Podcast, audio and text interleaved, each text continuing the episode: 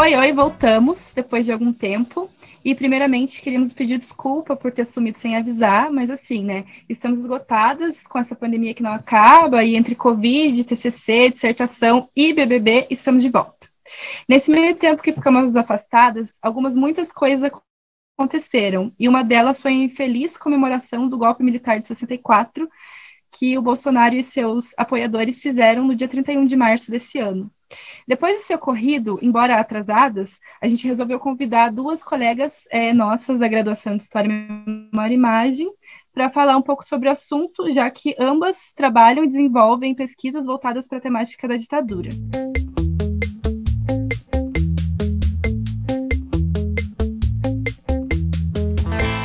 É isso, né, gente? Ressurgindo das cinzas como uma fênix, o Borogodó está de volta e a gente tem aí, né, duas convidadas ilustríssimas, a Júlia Madeira, graduanda em História, Memória e Imagem pela Universidade Federal do Paraná.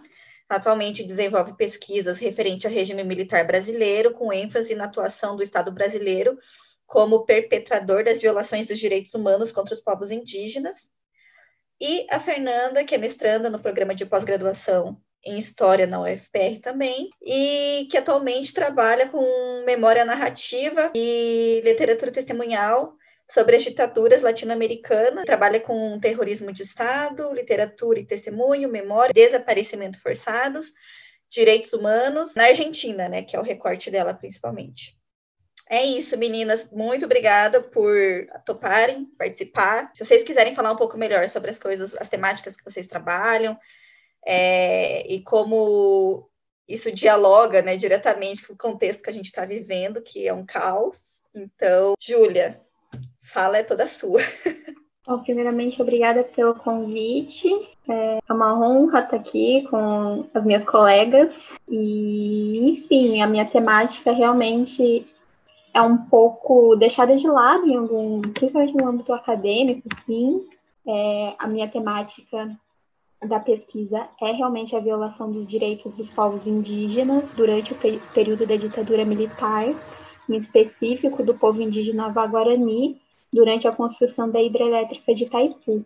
No, no, contexto da ditadura militar, ela é um projeto político em busca de uma modernização do país. Então, a geração de energia era um setor muito importante para o governo militar na época e ela foi tratada como prioridade. E aí, meu objetivo nessa pesquisa é procurar compreender, na verdade, quais violações foram praticadas pelo Estado Nacional contra esse povo avaguarani e por que, que elas ocorreram.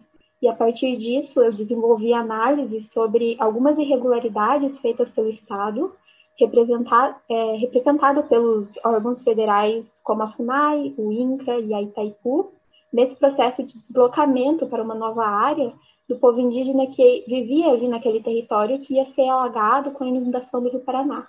Oi, eu sou a Fer, eu trabalho com ditadura militar argentina. Né? Os meus, o meu objeto de pesquisa é literatura de testemunho, que é um, um, gênero da literatura aqui na América Latina que narra os traumas sofridos durante as ditaduras militares. Na minha monografia, eu trabalhei com o Claudio Tamburrini, que ele é um sobrevivente de um centro clandestino de detenção, no qual ele foi sequestrado, sofreu é, inúmeras torturas. Na minha pesquisa eu busco trazer como que, que esses sujeitos eles narram esses traumas, como que eles desenvolvem né, nesse tipo de literatura é, essas questões mais subjetivas de encarar o trauma e de encarar essa, essa narrativa como uma forma de, de, de um compromisso ético com esse período, né?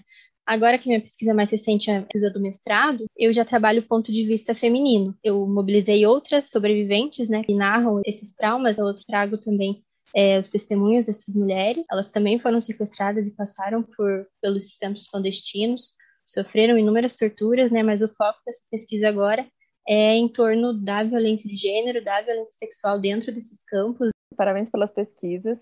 E aí eu fiquei com algumas questões na minha cabeça, então se vocês puderem dar uma comentada, enfim, é, falar um pouco disso para gente. Eu acho que eu fiquei com, com pontos específicos para perguntar para cada uma. Eu acho que, quanto a essa pesquisa, Fernanda, eu fiquei pensando muito nessa, né, como a Adriele trouxe na introdução, essa questão do Bolsonaro, né, dessa, nessa, é, de tentar mudar essa memória, né, essa disputa de memória que tem hoje no Brasil quanto à ditadura. E aí, e, é, né, você falando, tem uma diferença muito grande com a questão na, na Argentina, né? Então eu fiquei pensando se você pudesse comentar um pouco, né, esse paralelo assim, né, de ao que, que você atribui é, essa disputa hoje aqui, né, essa, é, é, e as diferentes formas de lidar com os fatos, né? Se você pudesse falar um pouco mais sobre isso. E Júlia, eu fiquei pensando é, na verdade, ouvindo a Fernanda falar sobre essa questão de testemunhos e tudo mais, eu fiquei pensando na sua pesquisa e na como a gente tem essa dificuldade de ter essa escuta, né, de sobre comunidades indígenas, enfim. É, a gente vê hoje crescer um pouco mais, mas eu acho que é uma coisa que ainda é muito difícil de ser acessada por uma né, é, maior camada da sociedade, assim, né? ainda eu acho que a, a, acaba alcançando é, pessoas muito específicas, né, às vezes, é, que acabam seguindo, ou, né, que acabam buscando por interesse, não sei, pode ser uma percepção minha, assim, né, mas não é uma coisa que você vê em mídias, né, na TV, enfim, e também quanto a essa relação com a ditadura, porque na, a, essa questão a gente não vê muito, né, essa, a questão indígena durante a ditadura, né, a gente não encontra muito. Então, se você pudesse comentar, assim, também até o seu processo de pesquisa, se tem relatos e testemunhos desse período que você encontrou, se não foi nos seus nos documentos, às vezes você assistiu um filme, é, é, algum livro, se você pudesse comentar também. Bom, é, a gente consegue ver muito essa diferença, né, em relação a como encarar a memória no Brasil, né, a memória da ditadura, né, no Brasil, e como é encarada essa memória na Argentina. Né. Eu pesquiso, né, eu conheço muito mais a realidade argentina do que do que da ditadura brasileira, porque é meu objeto de pesquisa, né? Mas a gente consegue fazer esse, esse, esse paralelo pensando as formas como é, foi, é, como aconteceu o, a abertura nos dois países né, o processo de, de redemocratização, né? Por exemplo, é, na Argentina, né, a ditadura ela acaba em 1983. Em 85, a gente já tem o primeiro julgamento. Então, foi muito recente, foi muito rápido. Né? Então, foi o julgamento da, da Argentina de 85, ele foi um julgamento histórico, né, na história da América Latina, porque foi, acho que foi o primeiro julgamento, se não me engano, é, a, né, que levou a julgamento uma junta militar, é, o que a gente não teve no Brasil, né? Já nesse, nesse período, né, é, ocorre o julgamento e daí já é produzido o relatório final, né, o Nunca Mais. Então, o relatório Nunca Mais ele sai em, 80, em 84, se não me engano, sai um relatório do Nunca Mais e em 85 já é o julgamento. Então, ele é ocorre ali tudo nesse, nesse mesmo período, logo em seguida do fim da ditadura. Então, é, a gente, aqui no Brasil, a gente teve um lapso muito grande, né, entre a Comissão da Verdade e o final da, da ditadura, né, então, mas também na Argentina isso não foi, não foi, assim, esse mar de rosas todo, né, porque teve esse julgamento, né, foi levado a cabo uma junta militar, mas também foi levado é, a julgamento chefes militantes, né, então, nesse período ali, houve um conflito muito grande entre duas forças, né, que eram entendidas como a, violência estatal e a violência da guerrilha. Né? Então, foi gerada essa memória também de eram ali os dois demônios, né, duas forças conflitantes ali, e né, houve, houveram leis em seguida que, que foram leis de retrocesso. Né? Enquanto você teve esse julgamento, você teve também leis de retrocesso, como a lei de ponto final, a lei de obediência devida, né, que, que um, nessas leis, no geral, elas é, davam né, é, por encerrados julgamentos até determinada data, e só podia ser julgado é, chefes militares que, que tinham determinadas patentes, né, é, chefes principalmente. Então houve um período de, de recessão, né, houve um período que um período de, de, de regressão nesse nesse sentido e que foi retomado somente nos anos 2000, né, com o governo do Nestor Kirchner, que foi quando foi reaberto esses casos, né, de, de os julgamentos foram reabertos e quando os, os centros de detenção eles passaram a ser é, demarcados, né, houve todo um, um, um levantamento, um, toda uma movimentação de, de marcar esses lugares como, como ó, aqui foi um centro clandestino, aqui se torturou, aqui se matou, né, aqui, aqui, aqui, aqui se sequestrou, coisas que, que aqui no Brasil a gente já não tem, né, é um, uma realidade bastante diferente. Na Argentina, o aniversário do golpe é comemorado é, de uma forma totalmente diferente que aqui no Brasil, né? Que a gente não tem um, um, um feriado nacional para pensar esse sentido. Né? Na Argentina, o dia 24 de março, ele é um feriado nacional, é um dia que se pensar a memória, a verdade e a justiça. As organizações de direitos humanos promovem eventos, promovem passeatas, né? As madres fazem a ronda delas, é, todo ano é comemorado isso, né? Essa, é, é, é, é exaltada essa memória da, dos desaparecidos né, na Argentina. Então, né, o presidente ele faz os seus discursos, né, ele, ele se solidariza, né, de, de uma forma né, nesse sentido, assim, né? O que é uma diferença extremamente gritante, porque enquanto o presidente da Argentina ele é, pensa essas questões a partir, né, da, tentando é, rememorar esse, nesse sentido, né, homenageando esses desaparecidos, aqui o nosso presidente, né, ele homenageia torturadores, né, então é totalmente o oposto. Então, isso é, é, é bem complicado pensar nesse sentido, porque, claro, que na Argentina é, é, é um caso exemplar, né? Não é, a gente não pode dizer que também que é, é, tudo lá é perfeito, né? Maravilhoso nesse sentido, só que é um avanço muito maior, porque existe um espaço de disputa, existe um espaço de discussão dessa memória, né? E, e no Brasil essa, existe uma falta muito grande nesse sentido, né? Porque a gente teve aí a lei de anistia, então foi um, uma borracha que foi passado por cima desse passado e a gente não teve um espaço para discussão, a gente não teve um espaço para debater essas memórias, para entender o que que, né, o que que aconteceu de fato, o que que, né, para as pessoas entenderem que, que aquilo, né, a ditadura é uma coisa, foi uma coisa ruim, né, as pessoas não têm essa noção hoje, né, as pessoas acham que aqui, né, a ditadura só pegou bandido, só pegou vagabundo, enfim, né, essa mentalidade, né, tosca que a gente tem aí, né, que tem aí até os dias de hoje, né? Todo mundo, né? Perguntar aí, a galera vai achar, vai dizer isso. Então, a gente não tem esse espaço de, de, de, de debate da memória, né? A memória que, né, o que eu, geralmente eu, eu coloco nos trabalhos né, no Brasil, a gente tem, na verdade, uma política de esquecimento, né? Não uma política de memória. É bem... São, são coisas bem, bem gritantes. Eu pensei em falar umas coisas, mas eu tenho medo de ser censurado. Que foda, né? Esses dias uma amiga minha postou um stories é, criticando o Bolsonaro e o Instagram simplesmente bloqueou. Tipo, apagou a, a postagem dela. E daí ela postou dois stories seguidos. Um ele apagou e o outro bloqueou a visualização das próximas pessoas que fossem ver. Foda. A gente queria falar sobre isso e a minha vontade era pesar a mão na crítica ao governo Bolsonaro, mas. A gente vive uma realidade tempo... que o governo é. A gente não pode dizer que é uma ditadura, porque de fato não é ainda, né? E tomara que não seja, mas assim, não sei se vocês viram no Twitter, a Sônia Guajajara foi. Como é que é a palavra, gente? Me fugiu. É... Ela foi intimada. É. Isso. Exatamente. E eu acho que daí entra até no ponto que a Júlia, que a, que a Bruna perguntou para a Júlia, porque assim, é, a população indígena foi apagada, né, de 1500 para frente, nada se fala sobre. Aí entra na questão da ditadura, e como eu sempre eu tento trazer coisas que eu vivi durante o meu processo de ensino, tanto na escola como na faculdade, meu, nunca nem passou pela minha cabeça é, alguma coisa relacionada a, movimentos de povos indígenas durante esse processo.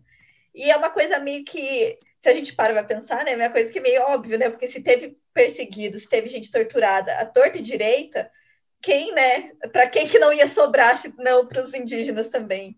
Então, é uma coisa que é, eu acho que só reforçando o que a Bruna falou sobre a pra, que ia perguntar para a Júlia, é isso, né? É, a gente vê muito esse apagamento da, da causa indígena até durante a ditadura, que foi um momento muito, imagino, né, que foi difícil para todo mundo, imagine para os povos indígenas que estão aí tentando sobreviver desde 1500, né? Então...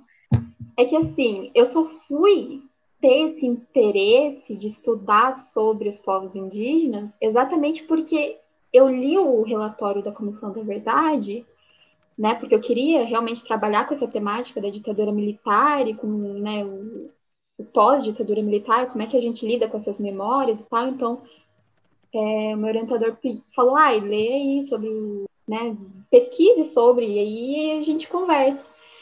E aí, quando eu estava lendo o relatório da Comissão da Verdade, é, eu me deparei com a temática indígena e eu li a parte da, da temática indígena, eu fiquei, cara, eu nunca ouvi falar sobre isso. E eu estava né, é, escolhendo o TCC, o tema do TCC numa universidade federal, no, no curso de História, e eu peguei e eu fiquei, cara, como assim?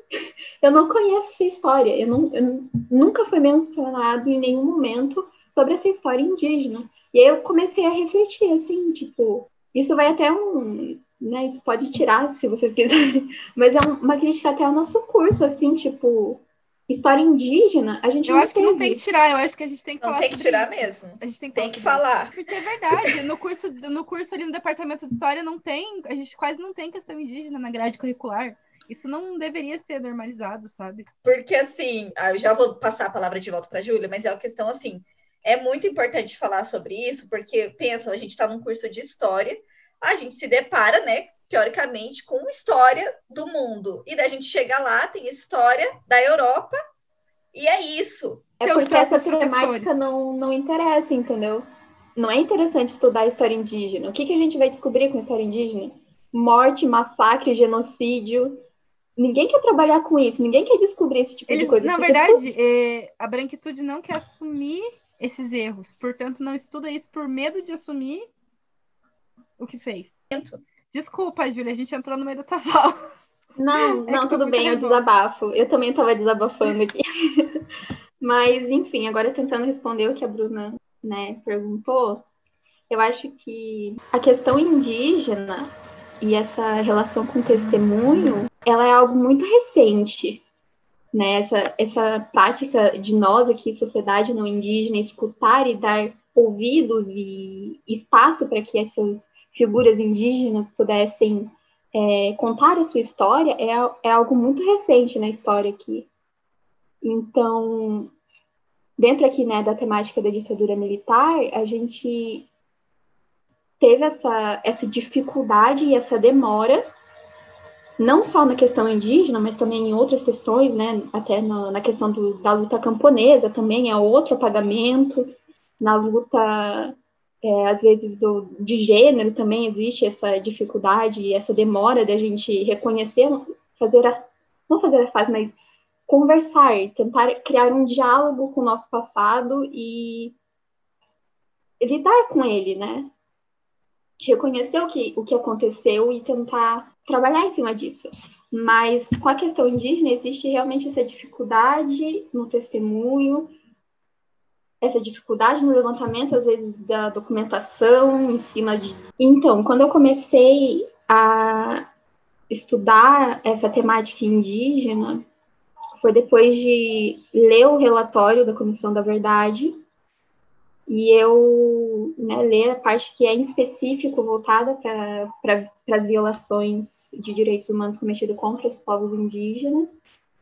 E quando eu li, eu simplesmente fiquei é, assustada por, pelo que aconteceu e também chocada com o fato da gente nunca ter tratado essa temática em nenhum momento assim da minha vida eu tive contato com isso.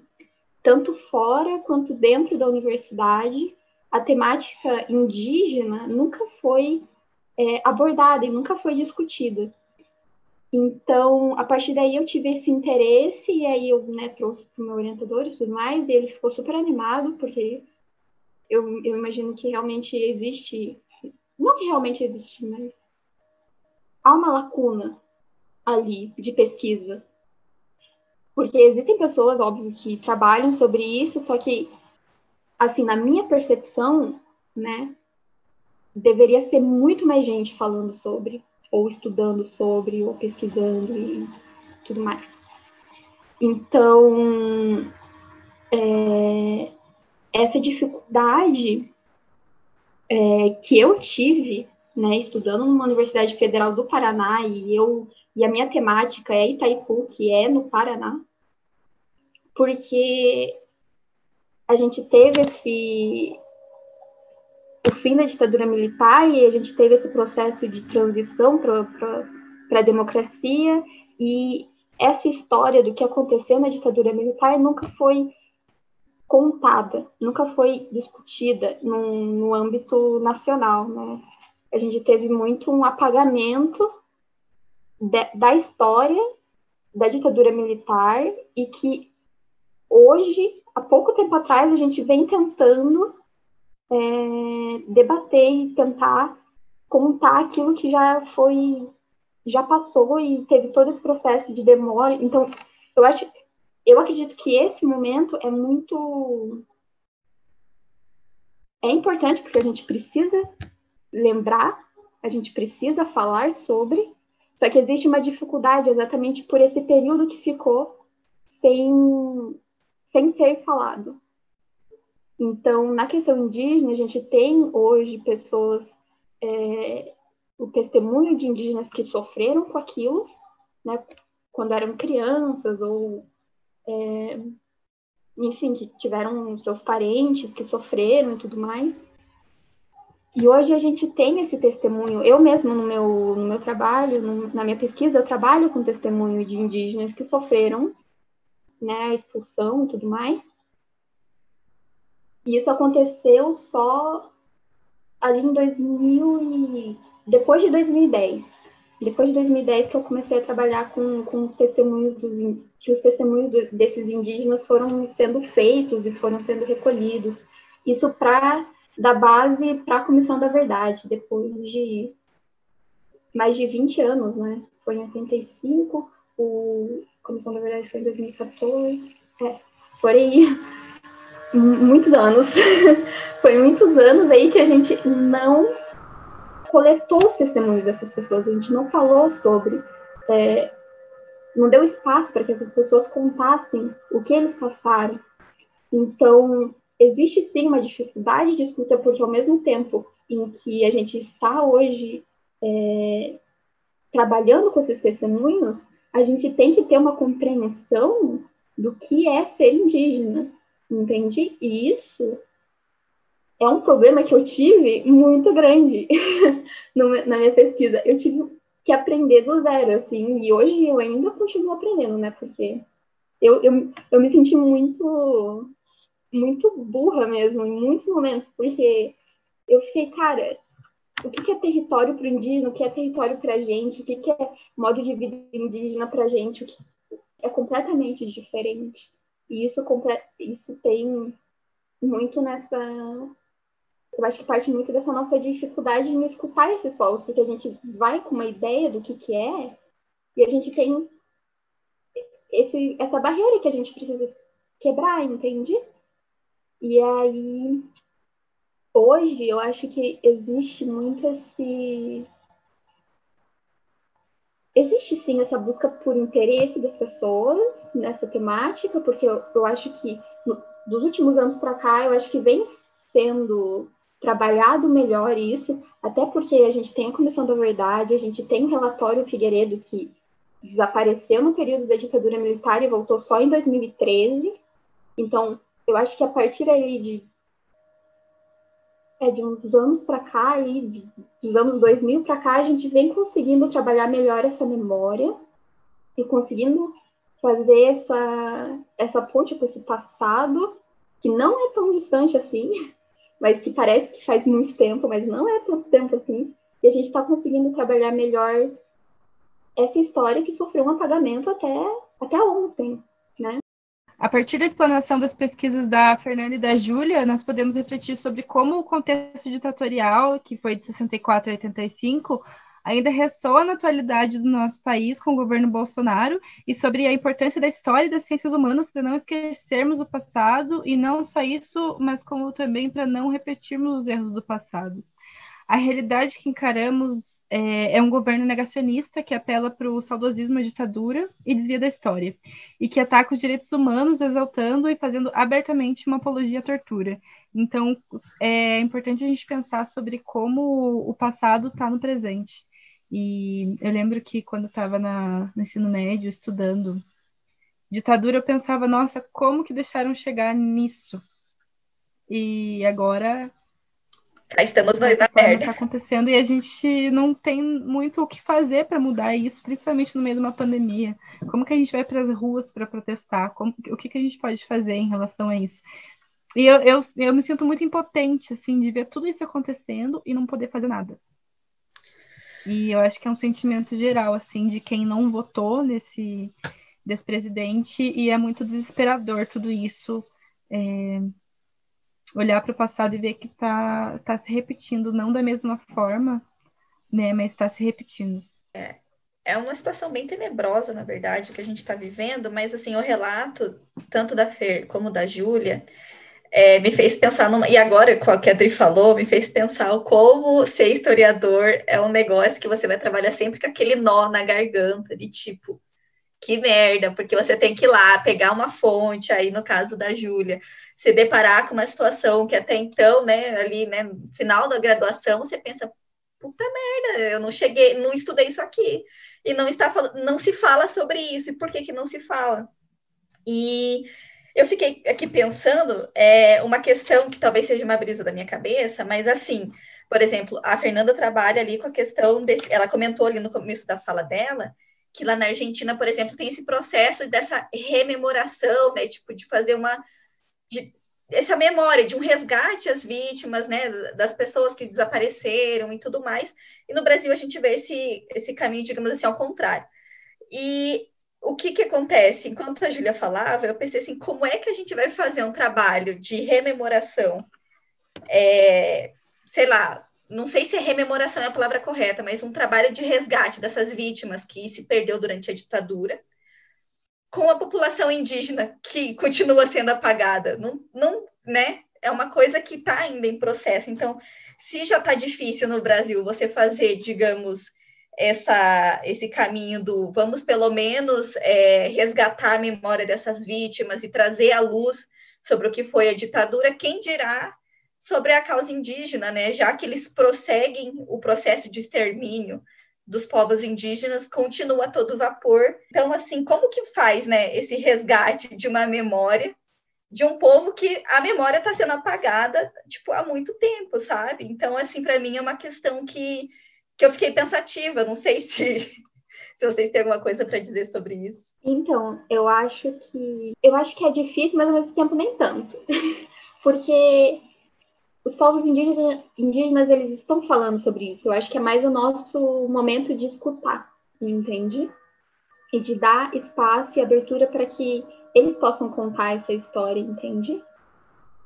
Porque, por exemplo, o que é algo até bem uma curiosidade que eu vou trazer aqui, mas o movimento indígena, ele se organiza e ele cresce, ele se fortalece na década de 1970 que é quando todas aquelas violações estavam ocorrendo, mortes, é, doenças e tudo mais, que estavam, os indígenas estavam sofrendo, né? Eles se organizam ali, é, fazem assembleias gerais tudo mais, para se organizar e para combater esse, essas violações que eles estavam sofrendo.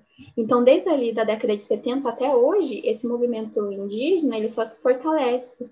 Então, as memórias elas estão ali né? Eu acho que é mais esse momento da gente olhar para esse movimento é, e começar a dialogar com isso, com eles, entende? E começar a trabalhar, é, às vezes até, eu acho que é até importante a gente frisar essa demora da gente é, começar a tratar sobre esse assunto, mas também de dar espaço para que essas pessoas é, falem deles, seu testemunho, e tudo mais. Eu acho que é difícil, com certeza, mas ao mesmo tempo eu não, eu não acho que é impossível, entende? Eu acho que é um trabalho que dá, é, pode ser feito e que deve ser feito. É que realmente, assim, não é que, por exemplo, na Argentina seja, né, um paraíso na Terra e que essa questão foi verticalizada, né? A questão da, né, dessa, dessa trabalho de memória, né? É, um, é parte de uma demanda, né? Uma demanda da sociedade civil, né? Lá, durante a ditadura, a gente teve como, né, o exemplo máximo, eu acho que dá para a gente ter as madres, né, é, é, uma, é uma demanda social, né, isso tudo veio por causa dessas mobilizações, né, Então não é só, só uma questão de, de o governo ir lá impor que não, agora vai ser um feriado, agora a gente vai comemorar e agora é isso. Faz parte de um processo, né? Foi criado um espaço de, de acolhimento, foi criado um espaço de, de, de escuta, né? E o que falta aqui para a gente, que eu vejo muito, é esse espaço de escuta, porque as vozes estão ali, existe voz, né? Independente de se é indígena, se é mulher, se é, é população LGBT, se é negro, movimento negro, enfim, as vozes elas estão aí. O que falta, na verdade, é uma escuta, né? A gente precisa ter uma escuta atenta, uma escuta empática, né? Porque o, o testemunho em si, ele não pode existir se, se só a pessoa quer falar, mas ninguém quer escutar, né? Acaba sendo um, uma coisa meio esquizofrênica, né? A pessoa fica lá falando, falando, falando e, e ninguém quer escutar, sabe? Então a gente precisa, na verdade, tentar construir aqui no Brasil esse espaço de escuta, né? esse espaço de, de, de acolhimento para que essa, essa memória, ela, né, comece a, a, a, circular, né? Não fique tão, né, subterrânea, tão clandestina, né? Como, como é o que tem acontecido, né? Eu tenho até uma pergunta para você, Fernanda. Não sei se você vai formular, mas eu comecei a pensar. E aí eu fiquei pensando, acho que ouvindo e tudo, e até lendo, assim, para minha pesquisa. É, que a gente também fala muito, assim, né, de, de escuta e tal.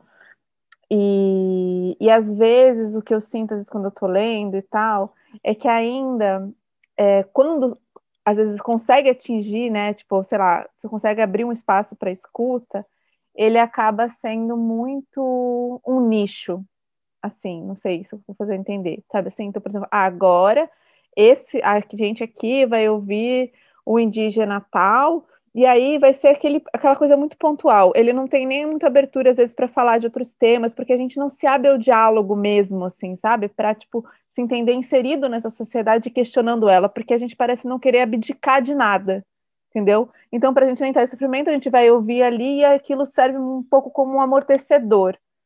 Assim, não sei se eu estou me fazendo entender, sabe? Então, a gente realmente não lida com o problema, a gente só bota panos quentes, parece. E aí eu fico me perguntando como a Argentina ela tem esse outro movimento de lidar com essa memória, que ações você acha que realmente, tipo, escancararam, sabe? Não colocaram panos quentes, se você pudesse falar um pouco de, dessas ações, assim, é, com o fim da ditadura mesmo, né? Ali, acho que no momento, né? Não depois de um tempo, mas que na hora é, é, como você falou, as madres e tudo, mas às vezes até que o, Estado, não sei se até tem uma resposta para isso, mas é uma coisa que eu fiquei pirando agora e aí eu só tô falando. Mas assim, se, por exemplo, você vê políticas que abdicaram e que deram espaço, sabe, de, de, de fala para escutar mesmo, e realmente isso mexeu com que políticas, entendeu? Que medidas foram adotadas, sabe, que realmente deram um espaço para uma mudança, sabe? Que não foi apenas uma escuta, falar assim, ah, a gente ouviu essas mães, pra, obrigado, sabemos que existe um problema, vamos ver o que vai fazer aí e tchau, sabe? É, não sei se faz sentido, não sei nem se tem uma resposta, mas é uma coisa que eu fiquei pensando, assim. se não tiver sentido, você fala, desculpa, Bruna, pirou na cabecinha, tchau. É, na verdade existe, né? Existiram políticas, né, para isso, né? O próprio é, o Nunca Mais, né? Ele foi um, foi criada uma comissão, né, para foi criada a CONADEP, né, que era uma, uma comissão para averiguar essa questão das desaparições e tal, né? E já nesse momento, que se eu não salvo engano, foi em 84, um ano já depois da, do fim da ditadura, é, que foi trazido é, os sobreviventes, foi trazido familiares, né, pessoas que estiveram envolvidas diretamente para testemunhar, né? Então foi foi foi um movimento muito é, recente, assim, em relação ao fim da ditadura, né? Foi muito rápido. Então, foi, foi já implantada essa comissão e foi já, na época, eles levantaram ali uns 300 e poucos centros clandestinos e, e trouxeram essas pessoas para testemunhar. E daí a gente teve um Nunca Mais, né? Que foi todo esse, esse relatório que, que já acolheu a voz dessas pessoas, né? E no, no, no julgamento né, das juntas em 85, ele já foi esse outro espaço de, de, de, de escuta, né? Os sobreviventes também foram lá, testemunharam, né? Houve todo esse espaço, né? Claro que não foi uma coisa é, tão é, né, grande, digamos assim, né? Porque teve toda uma, uma questão de censura nisso também, né? Esse julgamento foi transmitido, só que ele era transmitido sem som na tele, né, para a população. Então, tipo, você tem aquela coisa tipo de, de, de fazer alguma coisa, mas ao mesmo tempo recuar, sabe? Mas essa, eu, né, eu aqui no meu humilde, né, análise historiográfica, é, né, é que houve realmente uma, uma mobilização muito grande, é, porque a ditadura argentina matou muita gente, né? Tem muitos desaparecidos, então era uma coisa que já não estava mais é, conseguindo esconder, né? Aí teve toda a questão das Mal, da Guerra das Malvinas, já no final da ditadura, então era uma coisa que já estava internacionalizada. Então, eu acredito que foi um movimento que, que, que né, e essa luta das madres também, né, dessa de reivindicar, né, tipo, cadê o meu filho, cadê o meu neto, né, cadê, cadê essas pessoas?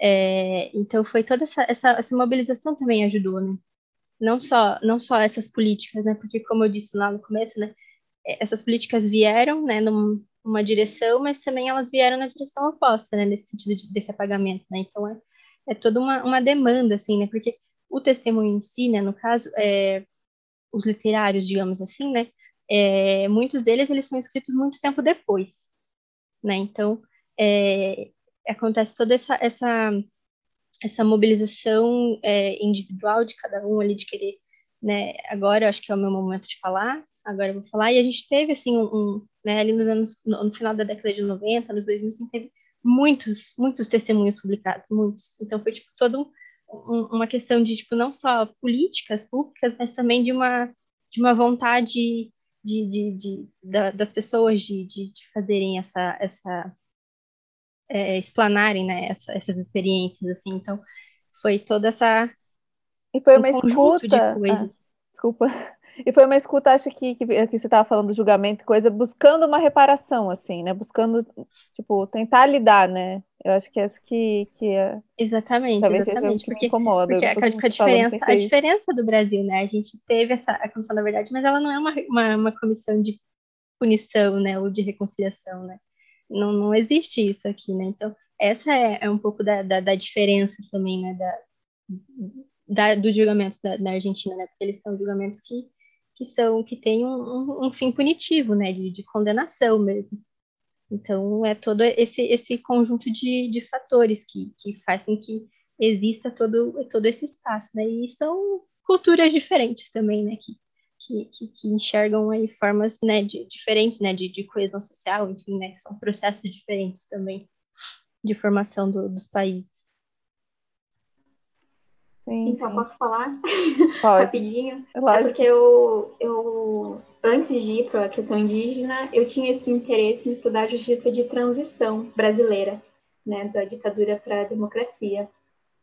E quando eu, eu comecei a ler e tudo mais, o processo de escuta do testemunho, ele é muito importante, mas ele é uma parte dentro desse processo. Então, é, existe essa busca pela justiça, em busca da verdade, onde essa, o testemunho, essa escuta das vítimas é importante, né? Mas também existe essa parte da reparação, é, da parte também das reformas institucionais, e aí sim a gente entra para a reconciliação. Então, é todo um processo que deve ser feito para, digamos assim, uma justiça de transição ser mais eficaz e mais justa. E aqui no Brasil, a gente não teve nada disso. A gente não teve uma justiça, a gente não teve é, uma reforma institucional, a gente não teve reconciliação, a gente teve, assim, de uma forma bem é, precária essa escuta das vítimas, né? Porque isso aconteceu ontem, praticamente, em 2014, 2012, por aí, que foi a Comissão da Verdade, depois de mais de 20 anos do, do fim da ditadura.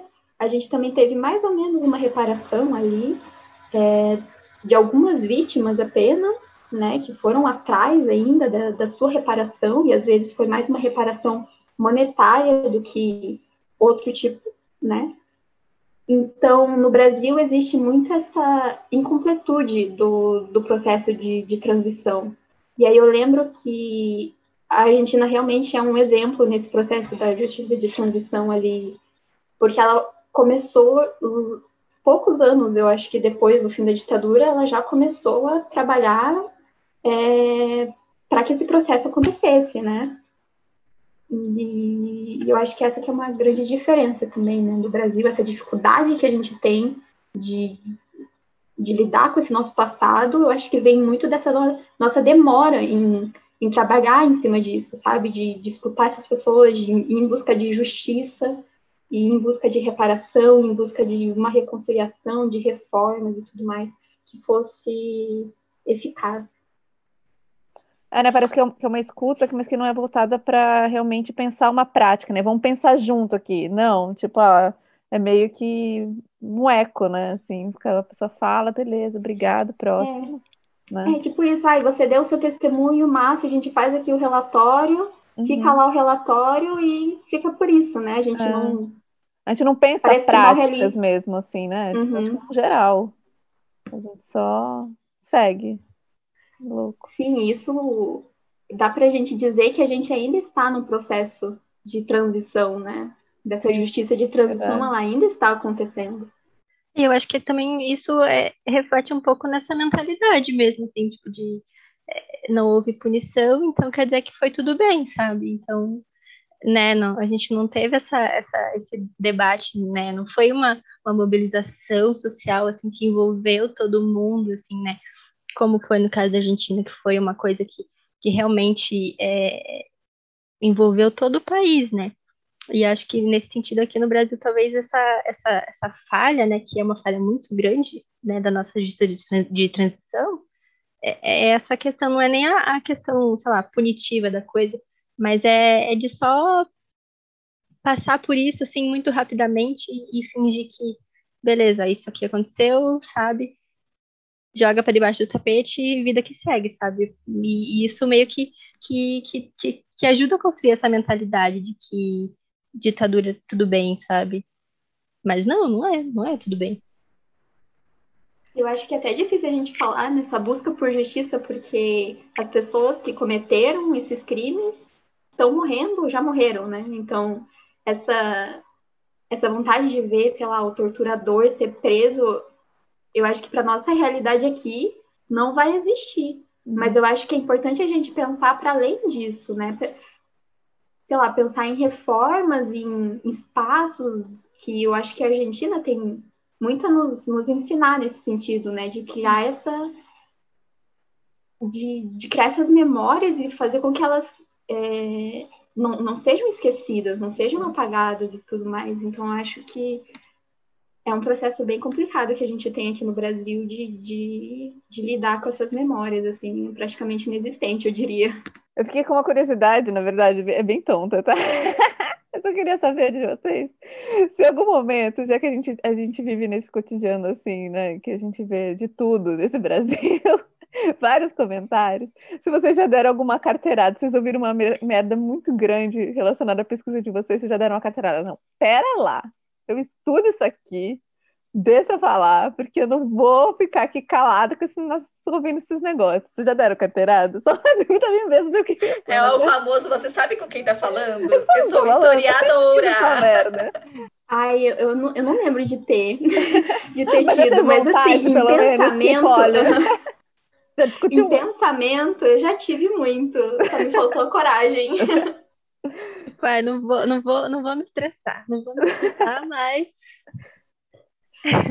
Não, mas, mas acho aí... que eu nunca, nunca precisei, mas às vezes dá, dá vontade. Dá vontade, né?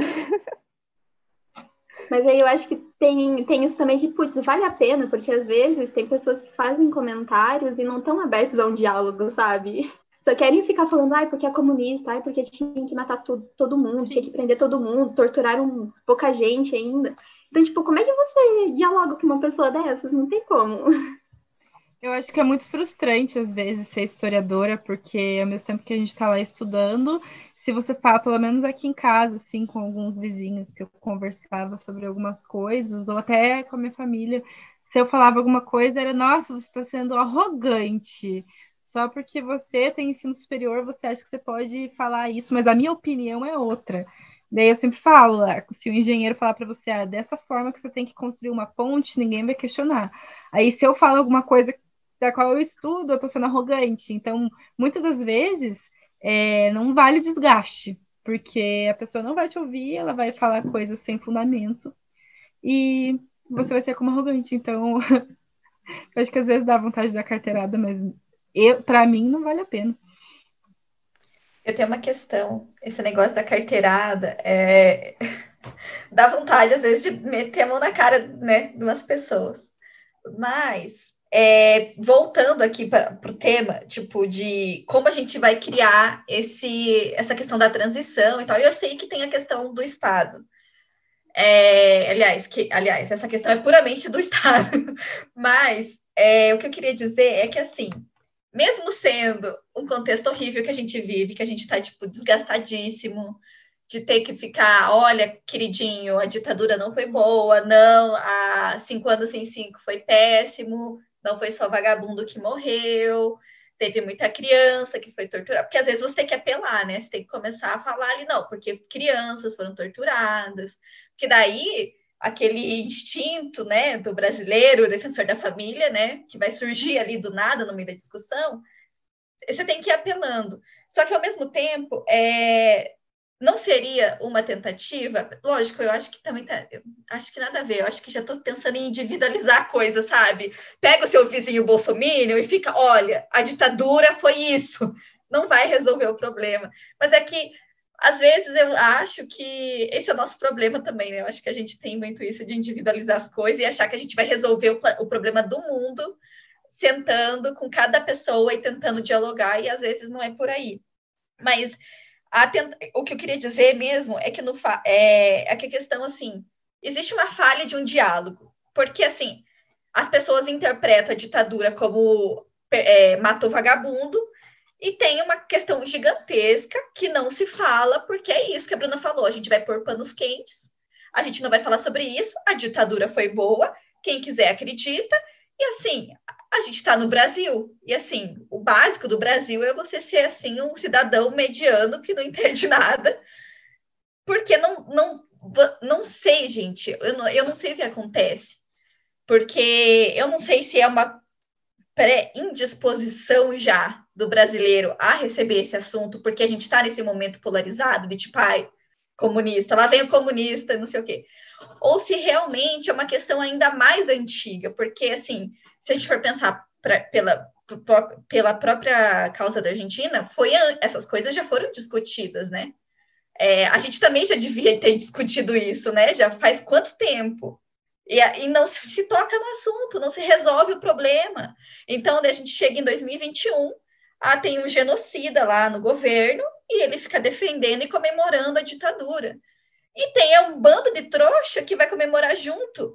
E daí a gente fica aqui na nossa, na nossa arrogância, achando que a gente vai sentar com o vizinho e vai resolver. E não é uma questão nossa, né? É tipo, atravessa a gente, a gente quer tentar resolver, a gente é vencido pelo cansaço, mas também não é uma questão individual. Então, assim, é aquilo que eu falei, a gente vive com nó na garganta, porque às vezes você quer resolver, você não consegue resolver. E também tem uma questão que eu acho que é o que é muito mais profundo que isso, né? Não vai ser a gente, enquanto historiadores, apenas que vamos resolver isso, sabe? Não sei. E sem contar que a gente está vivendo um governo o qual o presidente só foi eleito né, em grande parte, pela fake news do Zap. Então, assim, é uma parada que a gente não consegue controlar porque está acima. É, uma, é um, um problema já generalizado do, do país, assim, desse negócio da pós-verdade e do negacionismo. Então, assim, hoje em dia, se você chegar e falar, olha, eu, Fernando, estudo isso, ou eu, Júlia, estudo a ditadura, e eu tenho fontes históricas, eu não tiro isso do meu sabe? Eu, eu, eu tenho fundamento para o que eu estou falando. A pessoa pode chegar, mas no zap me falaram que a ditadura perseguia comunista e que, entendeu? E aí você fala o quê para a pessoa? Não tem o que falar, porque já tá, sabe? Já tá dado isso aí e é assim que hoje em dia a maioria das pessoas pensam. Então, acaba sendo desgastante. Eu sei que é a função do historiador também, é, dar essa informação e, e, e trazer isso para as pessoas. Mas é, também tem a nossa saúde mental que está em jogo, num contexto como o que a gente está vivendo agora, sabe? Eu penso muito nisso. É bem complexo, né? Eu quero fazer um comentário agora, mas pensando nessa questão, assim, de, de, ficar dando murros em ponto de faca, assim, né? Que, que é o que a gente tem feito, né? Que continuaremos a fazer sempre, provavelmente. Mas eu assisti uma mesa no aniversário, né, na, na comemoração do, do, do, golpe aqui no Brasil, uma mesa do, do Seligman Silva, da Janaína Teles e do Renan Quinalha, né, para pensar essa, essas comemorações. E daí, lá num dado momento, eu fiz uma pergunta, né, fiz a pergunta e pro, pro Seligman Silva e para a Janaína Teles, né, e perguntei sobre essa questão, né, de, de se é possível ainda fazer esse, construir esse, esse espaço de, de memória aqui no Brasil, né? Esse, esse espaço para o testemunho, né? Entre, né, nessa, nesse sentido, assim, de, de pensar, tá, como que a gente, né, é possível ainda criar esse espaço para que a gente não, é, não viva esse, esse memoricídio, né, essa, esse apagamento dessa memória aqui no Brasil? Porque, né, é, é, é um, uma barreira que parece, sei lá, cada dia mais intransponível, assim. E daí ele me deu uma resposta que eu achei que, não sei, acalentou um pouco meu coração, assim, sabe?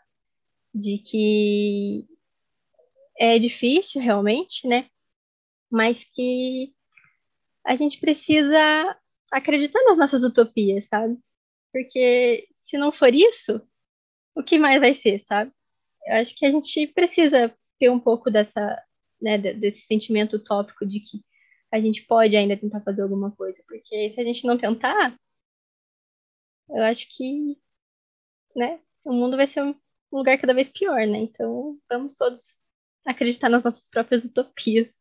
Sim, totalmente necessária essa tua fala, Fernanda. Eu digo um lugar de uma pessoa que já perdeu as esperanças faz um tempo. Isso não é bom, sabe? Mas eu acho que também é muito inconstante. Uma hora eu perco a esperança, outra hora eu volto a enxergar o, a importância e o valor do historiador na sociedade, só que tem outros momentos que eu acabo me desmotivando. E eu acho que isso é normal também, né? Frente a tudo que a gente está passando, enfim. Sim. Pois é. Ah, fala aí, Julia. É... Ah, então, eu ia falar que é bem cansativo mesmo esse... Ah, esse momento que a gente vive, né? Não só de quem está na presidência, mas também da pandemia e tudo mais. Eu acho que isso desmotivou não só a mim, mas a muitas pessoas, né? E eu acho que essa dificuldade, às vezes, de, de criar um diálogo com essas pessoas, às vezes, que vêm com esses comentários que são tão estressantes e que te deixam muito puta, assim, é, é mil vezes mais cansativo, né? Mas, ao mesmo tempo, eu penso, assim, talvez uma alternativa para isso é exatamente identificar se essa pessoa quer realmente conversar e pensar também, tipo, às vezes não é só a gente que tem que ficar falando, falando, falando, dando palestra, mas tentar levar, sei lá, alguma, sei lá, livro, recomendar livro, ou se a pessoa não lê, documentário, filme, eu acho que essa é uma alternativa da gente não, ter, não ficar, sabe, se desgastando tanto, falando tanto, e dar a oportunidade da pessoa ver sei lá, com outras, outros testemunhos, outros relatos em documentários e tudo mais. Sim, porque tá, às vezes também é questão de falta de informação, né? E Sim. nós, historiadores, às vezes assumimos uma posição meio arrogante de que temos o conhecimento e, e, é muito importante, depois que a gente entende que isso é de um academicismo horroroso, assim, fugir um pouco disso e tentar trazer informação para as pessoas também, porque tem muita gente que infelizmente votou nesse ex-presidente porque achava que o comunismo ia lastrar o Brasil e que o PT, mas tudo por falta de informação. E realmente tem pessoas que votaram nele que realmente são racistas, homofóbicas e tudo que esse presidente é, mas muitas pessoas votaram porque foi dito que tinha que ser feito aquilo e porque teve uma campanha enorme no WhatsApp a favor dele. Então, é importante também ter essa paciência para trazer informação, mas também, como já foi dito aqui, saber até que ponto a pessoa está disposta e aberta ao debate e até que ponto não vai adiantar o diálogo, sabe? Sobre isso, né? Eu acho que a gente não pode simplesmente, tipo, tentar combater o autoritarismo sendo autoritário, sabe? Tipo, enfiando coisa goela abaixo das pessoas de uma forma é, hierárquica, né? Acho que a gente precisa criar um diálogo mais humano, assim, mais, né, a partir de um ponto mais educacional mesmo, assim, tipo, de conversar numa boa, né? Não, não querer ficar batendo de frente com esse tipo de coisa, porque acho que a gente vai chegar realmente em lugar nenhum né? A gente vai só se desgastar e, e, e fica aquela coisa birrenta, assim, de que, tipo, beleza, você falou isso, mas eu acho assado. Então, né, eu acho que a gente tem que tentar, que nem a Julia falou, assim, de uma forma um pouco mais, né, humana, mais empática, tentar trazer essas questões, né? Não tão, né, trazer esse peso do, do diploma da academia em cima da, né, das pessoas que, que né, vivem aí no, no senso comum, vivem dentro das suas próprias realidades, que né, a gente tem que tentar, sei lá, atravessar um pouco essa barreira, sair dessa torre de marfim aí, que é a academia, para tentar chegar na, na, em quem realmente importa, né? Quem realmente vai, vai eleger as pessoas, não adianta ficar só falando, falando, falando aí de uma forma, né, etérea aí para os pares, enquanto a gente não consegue chegar nas pessoas, né? Que é realmente quem importa, né? Então acho que é por isso que a gente tem que tentar humanizar um pouco mais esse, esse né? A gente fala de ciências humanas, mas né, falta um pouco de, de humanidade nesse sentido de, de, de, transmitir essa, esse conhecimento, né? Eu acho que a gente pode, a única terceirização que a gente pode fazer é essa da gente pegar e começar a falar, palestrar e tudo mais, a gente pode terceirizar essa, essa questão e joga uns filmes, documentários, uns livros, um, sabe? A gente não precisa ficar falando o tempo todo também.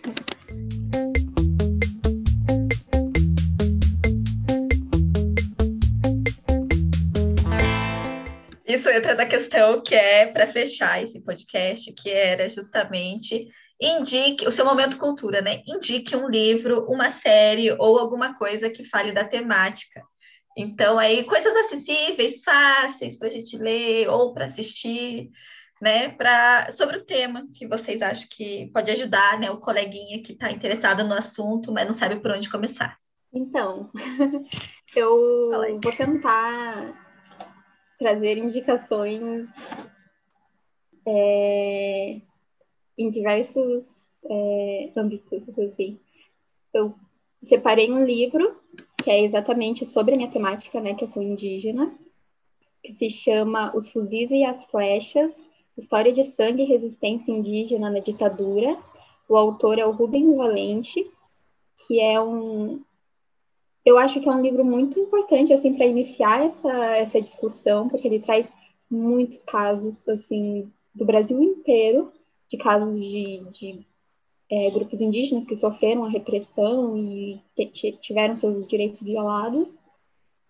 De filme, também na minha temática, eu vou indicar o Flechas e, as e a Flecha e a Farda, é, a Flecha e a Farda, que é sobre a guarda rural indígena, também muito legal, muito importante, é um documentário, tem testemunho de indígenas que é, tiveram uma formação militar e aí eles falam como é que isso impactou e até hoje impacta né, a vida deles em comunidade com os indígenas e tudo mais, é muito legal.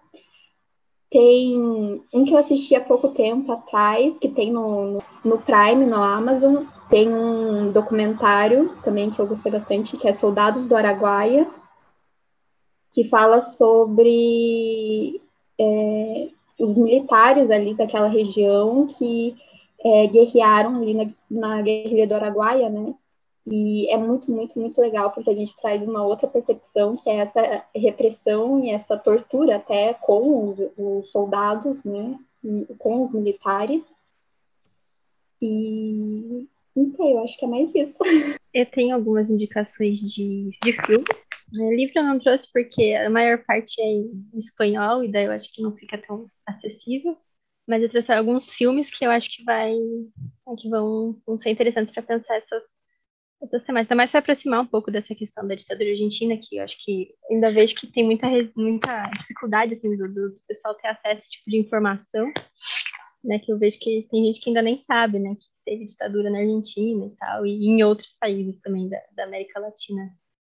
Então, o primeiro filme é o Crônica de uma Fuga. É, esse filme, na verdade, ele é baseado na história do, do sobrevivente que eu, que eu estudei na monografia, né, o Cláudio Tamburrini.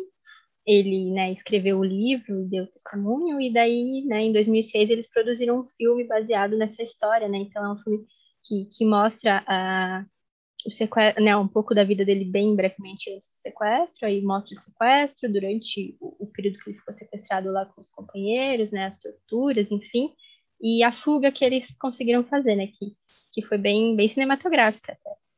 Bem, bem, bem interessante, assim, daí no filme mostra todo esse processo, assim, é bem, é bem bacana para conseguir entender o, o funcionamento mesmo desses centros clandestinos, como que, que, que funcionavam esses operativos, esses interrogatórios, então, ele é, é, é bem, bem, bem interessante para pensar essas questões.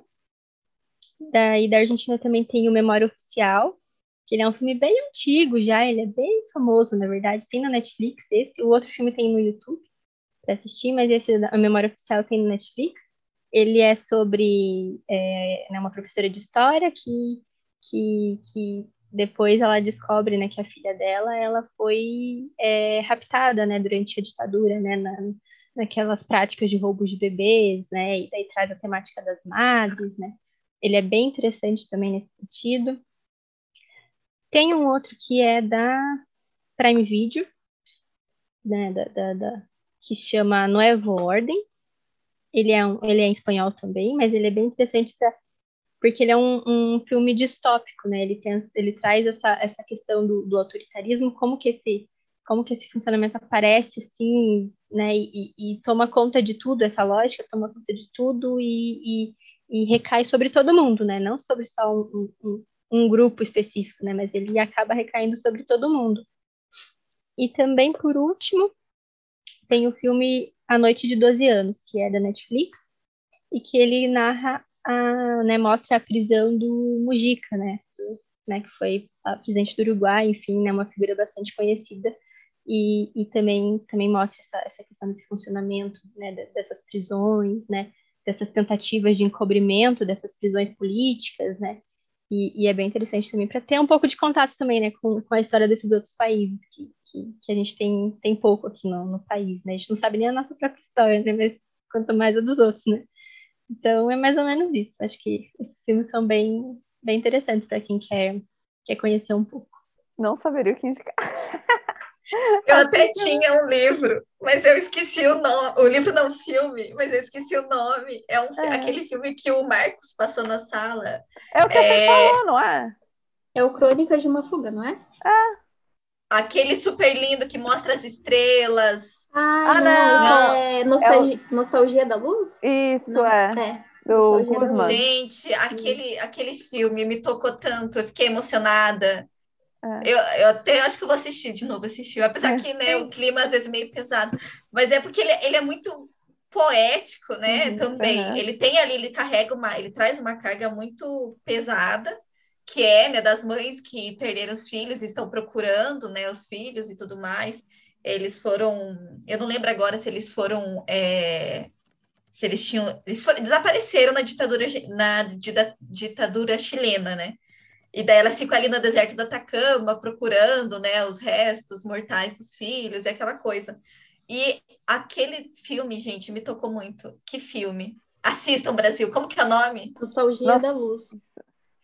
Isso, ó, todo mundo assistindo Nostalgia da Luz no próximo podcast. É, nossa, que filme, Brasil. Eu não posso falar mais. É um filme muito bom. Ah, inclusive esse documentarista, Não. ele também tem outros documentários que tem essa abordagem. Ele fez são três documentários sobre o Chile, né? Batalha do Chile, se não me engano, o nome do documentário, que são com imagens de arquivo, muito bom também. Eu só consigo pensar no documentário O que é isso, companheiro, que eu assisti na época do ensino médio, que tem, tinha no YouTube na época, que tem a Fernanda Torres e o Pedro Cardoso, que é o Agostinho Carrara do, da Grande Família. E é um documentário bem acessível e bastante informativo sobre a ditadura, que é interessante de ver também. Muitos materiais, muitos materiais. Gente, você ia falar alguma coisa, Fer? Eu vi a Fernanda puxando o microfone. Bem Millennium... É que, é que eu lembrei, eu lembrei de um aqui do Brasil também. É Pode falar. é, nessa, nessa questão do Brasil tem o, o um documentário também, o Cidadão Boysen, que mostra a, a relação também da, da, das grandes empresas com a ditadura, né? Todas essas coisas que a gente acha, né? Que a, a, galera no senso comum acha que a ditadura foi só essa força de, né? Militares versus militantes, né? Mas essa questão do apoio da igreja, das grandes indústrias, né? Dos grandes empresários e acho que esse documentário ele é bem interessante para pensar isso. Sim, gente, quero dizer agradecer muito por vocês terem topado, né? E a gente fica muito feliz é, de vocês terem topado participar. E aí o convite, né, para novas participações no futuro. Ah, eu queria agradecer o convite também. Fiquei muito feliz. E vocês são maravilhosos. Adoro esse podcast. Acho que é muito necessário. Parabéns. Queria agradecer também o convite. Eu fiquei bem feliz quando a Priscila me convidou, né? Eu fiquei, nossa, sim, vamos. É, e eu também acho um assunto super importante e, na verdade, todos os temas que vocês trazem eu sempre escuto e eu acho muito, muito bom, assim, o, o, conteúdo que vocês fazem e espero que continuem fazendo aí, né? Vou ficar cobrando. Então é isso, gente. Até mais ver. A gente volta em breve. Tchau. Tchau, gente. Até o próximo episódio. Ai, meu Deus, que bosta. Surgiu uma notificação aqui bem na, na frente.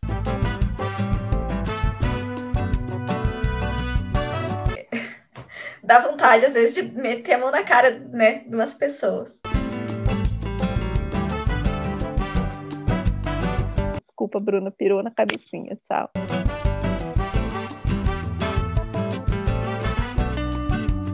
Ah, é um negócio que é, não sei se a Ju quer falar disso, mas é, o aniversário, na verdade, é dia 1 de abril, né? Dia 31 eles comemoram porque eles não querem comemorar no dia da mentira. Ah, é? No dia 31?